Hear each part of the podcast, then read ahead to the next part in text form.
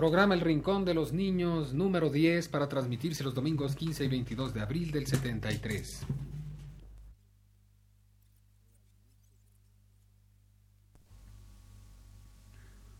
Radio Universidad presenta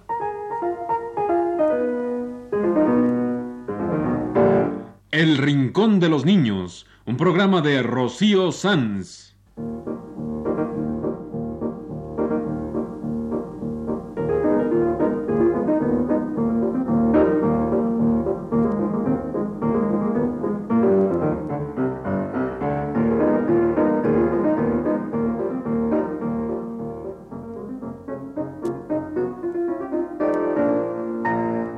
Las semanas, a esta misma hora, los esperamos aquí con cuentos e historias verdaderas, con música y versos, con fábulas, noticias y leyendas para ustedes en el Rincón de los Niños.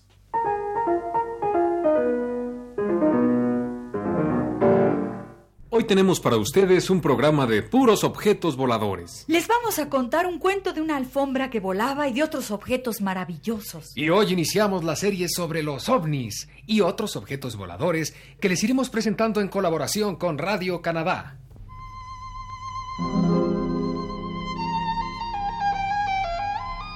Para ustedes, la historia de la alfombra mágica.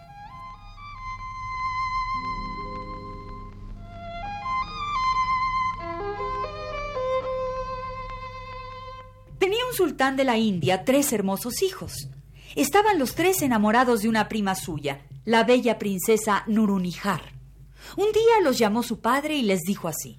Ya sabéis cuánto me gustan los objetos curiosos. Pues bien, otorgaré la mano de la princesa a aquel de vosotros que me presente el objeto más maravilloso de todos. Después de haber concertado volver a encontrarse, pasado un año, partieron los tres hermanos, cada uno en busca de un objeto maravilloso.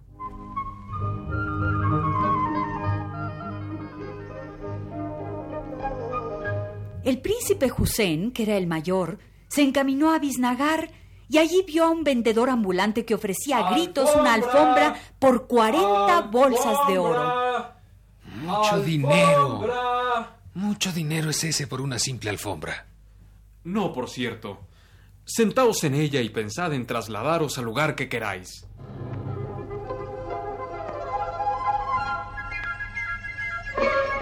Sentóse el príncipe encima del tapete y pensó en volver a casa. Y cosa admirable, la alfombra voló por los aires y el príncipe se encontró en un dos por tres en su propia habitación.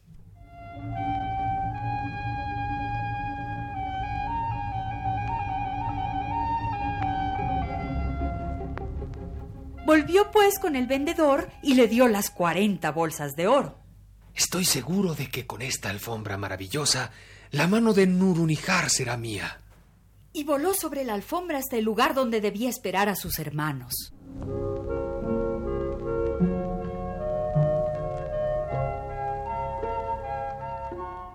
El príncipe Ali, que era el segundo, se fue a Shiraz y allí se encontró con una vieja que pregonaba un tubo de marfil por 40 bolsas de oro. bolsas de oro! ¡Tubo de marfil por solo 40 bolsas de oro! Mucho dinero pides por un simple tubo de marfil. No, por cierto. Mirad por el tubo y desead ver a alguien.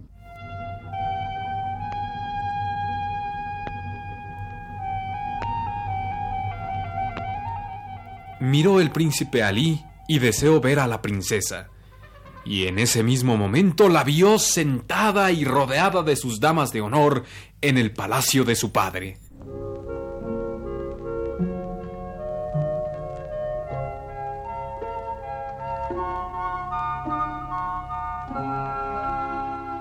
El príncipe Ali dio allí mismo las 40 bolsas de oro a la vieja vendedora.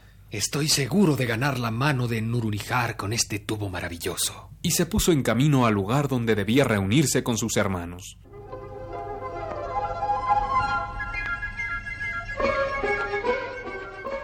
Entretanto, el príncipe Ahmed, el menor de los hermanos, se había encaminado a Samarcanda. Allí vio a un viejecillo que pedía 40 bolsas de oro por una manzana. está la manzana! ¡La manzana maravillosa! Mucho dinero es ese por una manzana. No, por cierto. Buscad por estas calles alguna persona que se esté muriendo y dadle a oler la manzana.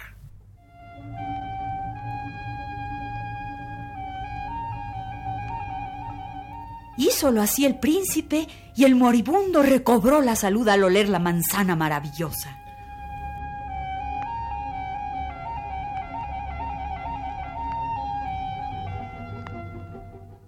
Después de pagar las cuarenta bolsas de oro, apresuróse Ahmed a reunirse con sus hermanos y les mostró la manzana. Ellos a su vez le enseñaron la alfombra mágica y el tubo de marfil. Cosa difícil es decidir cuál de los tres objetos es el más maravilloso. Déjame ver tu tubo, Ali. Deseo ver a la princesa Nurunijar. ¡Cielos! ¿Qué es lo que veo? La princesa está postrada en su lecho, pálida e inmóvil. Veo a sus damas llorando desconsoladas. ¡La princesa se está muriendo! No llegaremos a tiempo. Pronto, pronto, sentémonos sobre la alfombra mágica.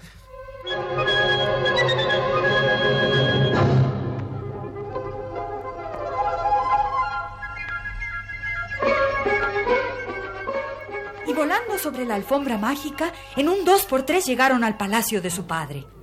El príncipe Ahmed se acercó a la princesa moribunda y le dio a oler la manzana, e inmediatamente recobró la princesa la salud.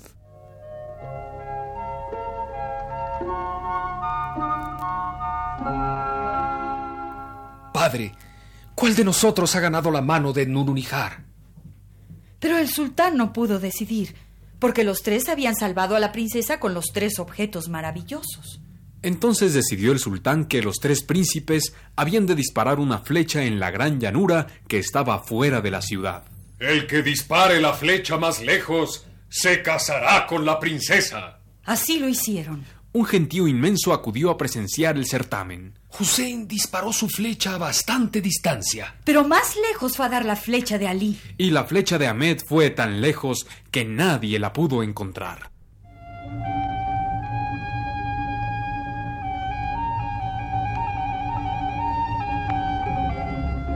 El sultán entonces dio la mano de la princesa al príncipe Ali, porque nunca pudieron encontrar la flecha del príncipe Ahmed.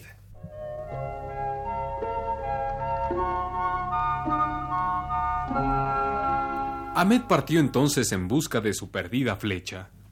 Al cabo de mucho andar, se encontró frente al palacio del hada Pari Banu. Esta hada era quien había enviado a los vendedores de la alfombra mágica, del tubo encantado y de la manzana maravillosa.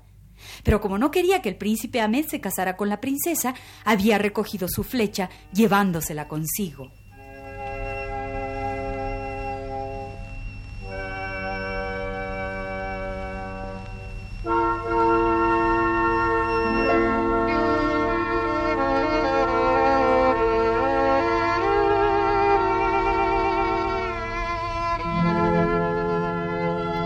El príncipe Ahmed se enamoró del hada Paribanu y se casó con ella.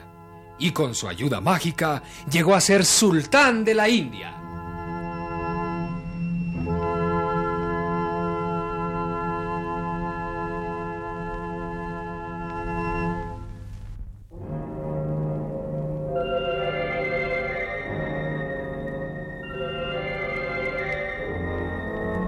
La misteriosa aerosfera.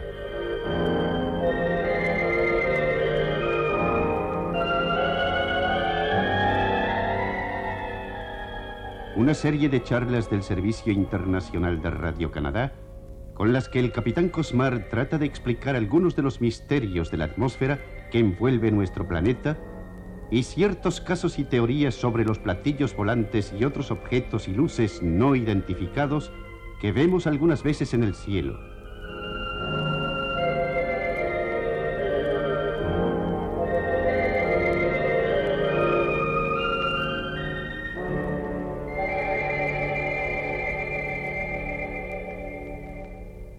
Con ustedes, el capitán Cosmar.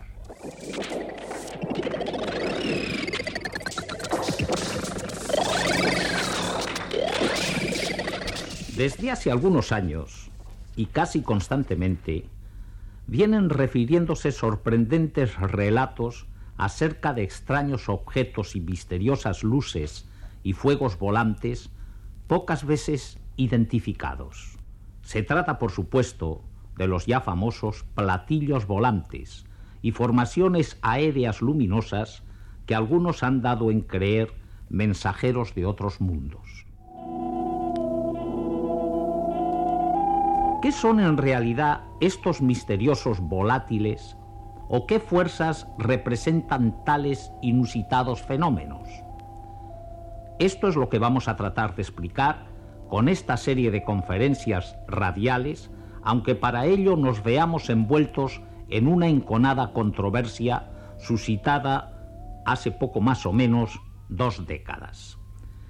Y no porque hasta entonces no se hubiesen vislumbrado dichas apariciones celestes, sino porque desde aquellos tiempos de la Segunda Guerra Mundial se han venido viendo con mayor frecuencia, llegando al conocimiento del público casi constantemente.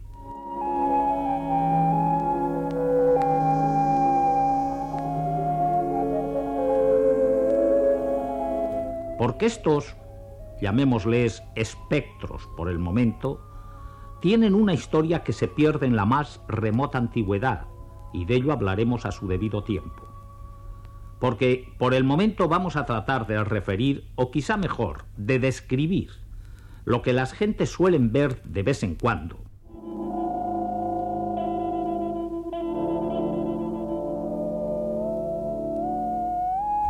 Luces fantasmagóricas, azafates voladores, aeróstatos relucientes, fuegos noctívagos, naves volanderas, etc.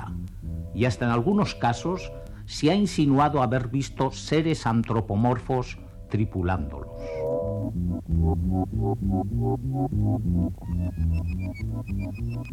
Los relatos proceden a veces de testigos dignos de confianza, aunque en este caso no sean muy locuaces quizá por miedo al ridículo. Han visto estos objetos y apariciones celestes muchos campesinos y marineros, pero también doctores, abogados, astrónomos, aviadores, policías y oficiales de marina. Yo mismo he visto y descrito algunos, y de ello hablaré más tarde. Tenemos incluso referencias de radioaficionados que dicen conversar regularmente con tales visitantes ultramundanos y algunos hombres de ciencia que afirman recibir señales de las regiones sidéreas. De todas estas experiencias hablaremos en estas charlas y podremos incluso explicar la razón de algunas visiones y fenómenos aparentemente fantasmagóricos. Pero antes referiremos cómo se despertó en tiempos modernos el interés por estos misterios atmosféricos cuando no siderales.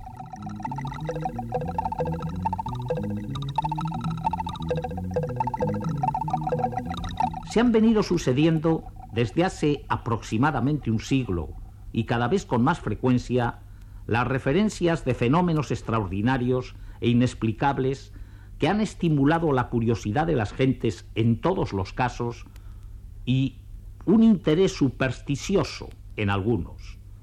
Para mí, uno de los primeros merecedores de crédito tuvo lugar el 12 de agosto de 1883 y fue testigo del mismo nada menos que un astrónomo, acreditado ya internacionalmente antes de aquella fecha, el profesor José Antonio Bonilla, director del Observatorio de Zacatecas, México. El profesor Bonilla se dedicaba durante aquellos tiempos a la observación de las manchas solares y había preparado aquel día una cámara especial para fotografiarlas. Mas, para sorpresa suya y de los colegas que le acompañaban, además de las siluetas de las citadas máculas, perfectamente identificables, aparecieron en las placas algunos pequeños cuerpos opacos que pasaban entre el objetivo y la faz del sol. Esto es lo que el profesor Bonilla escribió aquel día acerca de su singular observación. ¿Cuál sería mi sorpresa al observar aquel pequeño cuerpo que atravesaba el disco solar? Y no me había repuesto aún de mi asombro cuando vi que se repetía el fenómeno en la siguiente fotografía, y en la siguiente, y en la siguiente, con tal frecuencia que en el transcurso de un par de horas pude contar hasta 283 de aquellos extraños objetos cruzando la fotosfera del Sol. Puesto que mi cámara había sido preparada para fotografiar manchas solares, me fue posible revelar gran cantidad de aquellos cuerpos de frente y de perfil. Algunos aparecían en el objetivo del telescopio de forma redonda o esférica, pero en las fotografías se podía apreciar que los extraños objetos no eran esféricos, sino de formas irregulares.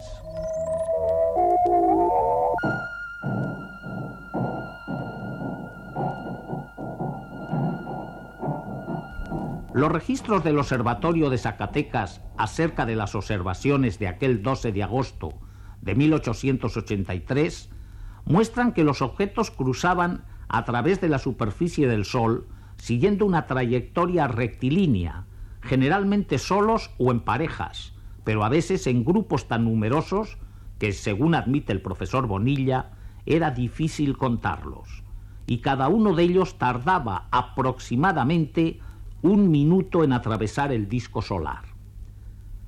Esta fue una referencia científica, y ciertamente la primera en su clase a los posibles mensajeros de otros mundos que tanto vienen dando que hablar y que imaginar en tiempos recientes, aunque el profesor Bonilla no los identificase como tales, limitándose solamente a describir lo que viera y fotografiara.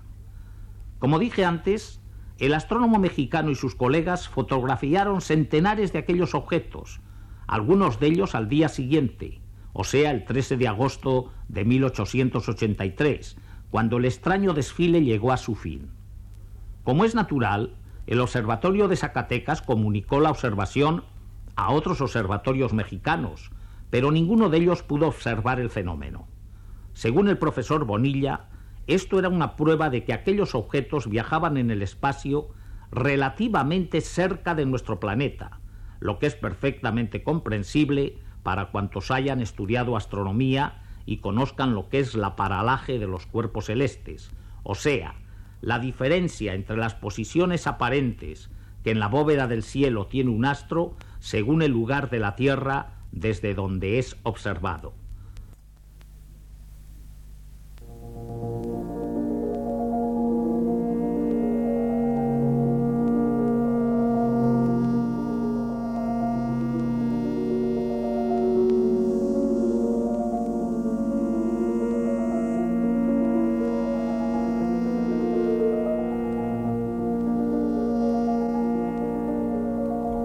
Sería el obstáculo que impidió observar el paso desde otros observatorios, y lo probable es que fuese un enjambre de meteoritos que pasaba cerca de la Tierra, aunque fuera de nuestra atmósfera, por lo que no llegaron a inflamarse por rozamiento con las capas de aire.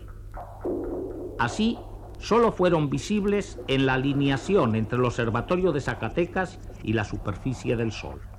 Y es muy posible que algunos de aquellos objetos ya desmenuzados por rozamiento con la atmósfera, cayeran en alguna parte de la superficie del globo algunos meses más tarde, probablemente en noviembre del mismo año. Pero de este seguro origen de algunos de los misteriosos fenómenos, tema de estas charlas, hablaremos otro día al tratar de los meteoritos y aerolitos.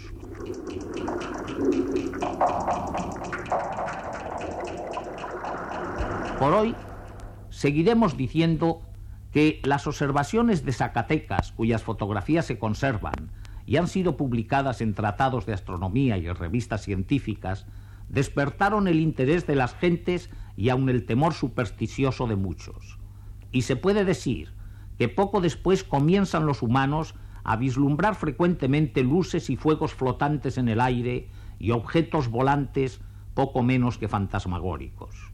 Con el progreso de la aviación y de las ciencias en general, no son ya solamente los campesinos, los pastores y los marineros los testigos de fenómenos de esta clase, sino que cada vez con más frecuencia son vistos y registrados por pilotos aeronáuticos, físicos, técnicos e incluso astrónomos.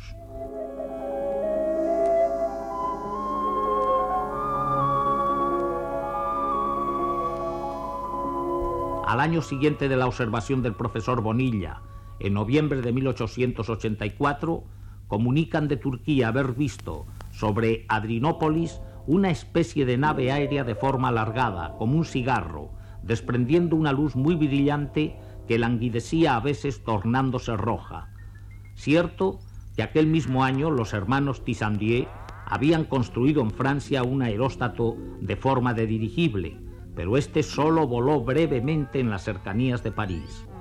Tres años más tarde, en 1887, y también en noviembre, cita la revista francesa L'Astronomie otro misterioso caso sucedido en Cabo Rase, Nueva Escocia, donde un gran objeto rojo y brillante surgió del océano, elevándose hasta 30 o 40 metros de altura, para moverse en contra del viento y detenerse cerca de la popa de un barco de pesca y después alejarse, desvaneciéndose hacia el sudeste.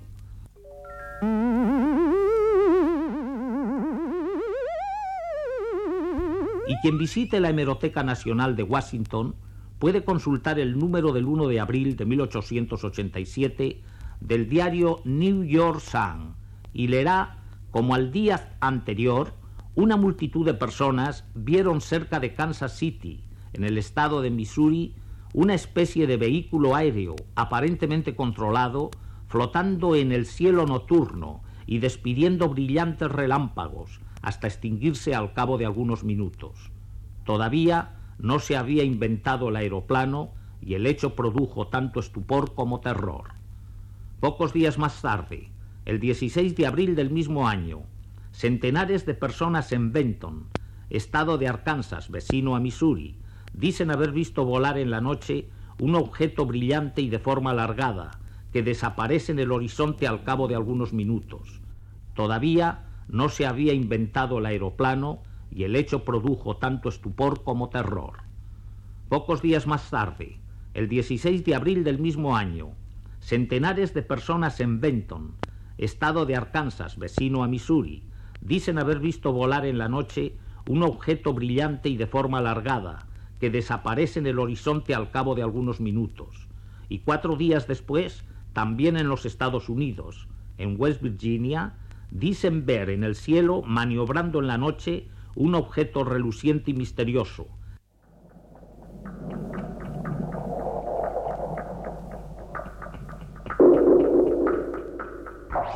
Algo inconcebible para la tecnología existente en aquella época. Como puede comprobarse o puede comprobar todo el que consulte los diarios americanos de abril de aquel año de 1887, las apariciones celestes inexplicables se suceden a lo largo de aquel mes y siempre en estados vecinos del centro oriental del país.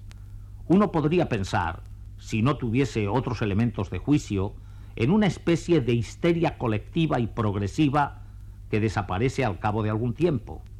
Pero yo estoy seguro de que, aunque tal género de histeria sea cierta en algunos casos y épocas, aquellas apariciones eran reales y todavía inexplicables.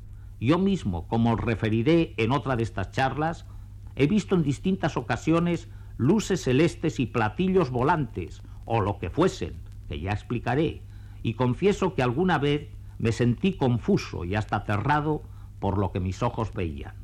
Y tengamos en cuenta que después de aquellos años hasta nuestros días se han visto en el mundo entero y centenares de veces fenómenos como los que nos ocupan, y desde mucho antes, en la historia y en la leyenda, ocurrieron otros que influyeron bastante en el curso de todas las civilizaciones. En nuestra próxima charla hablaremos de estos misterios del firmamento ya en los tiempos bíblicos.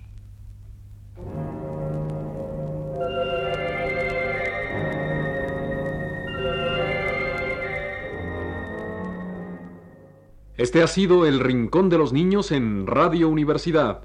Un programa de Rocío Sanz.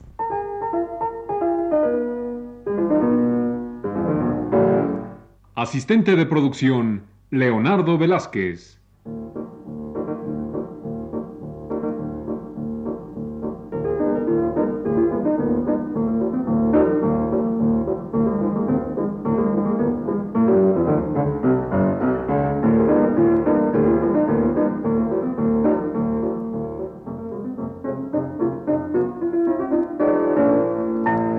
Los participantes en este programa les damos las gracias por su atención y los invitamos a estar con nosotros todas las semanas a esta misma hora.